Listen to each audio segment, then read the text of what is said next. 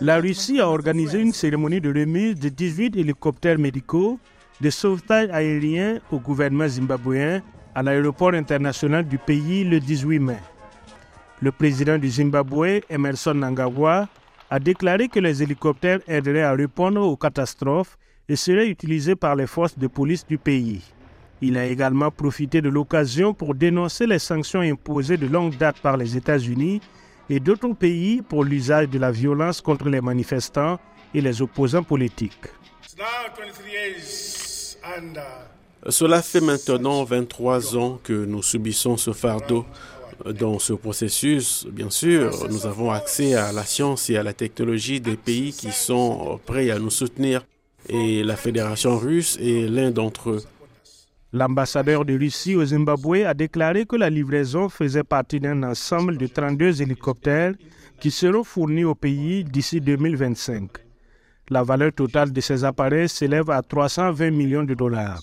Sergei Chemzov, allié du président russe Vladimir Poutine et président directeur général du conglomérat de défense Rostec, qui fabrique les hélicoptères, a également pris la parole lors de l'événement. Il a remercié le Zimbabwe pour son soutien diplomatique. Je dois souligner que le Zimbabwe est l'un des pays qui n'a pas soutenu les actions anti-russes sur la scène politique internationale. De son côté, la Fédération de Russie est toujours prête à donner un coup de main à ce pays ami. Jeffrey Smith, militant des droits de l'homme et de la démocratie au sein de l'association Vanguard Africa, explique que la Russie a besoin d'alliés en Afrique et que les deux nations ont beaucoup de points de vue communs. Ils sont tous deux isolés sur le plan international en raison de leurs dirigeants antidémocratiques et du fait qu'ils sont soumis à un régime oppressif, autocratique et kleptocratique. Ils ont beaucoup plus de points communs que de différences. Certains analystes affirment que la Russie cherche à étendre son influence en Afrique.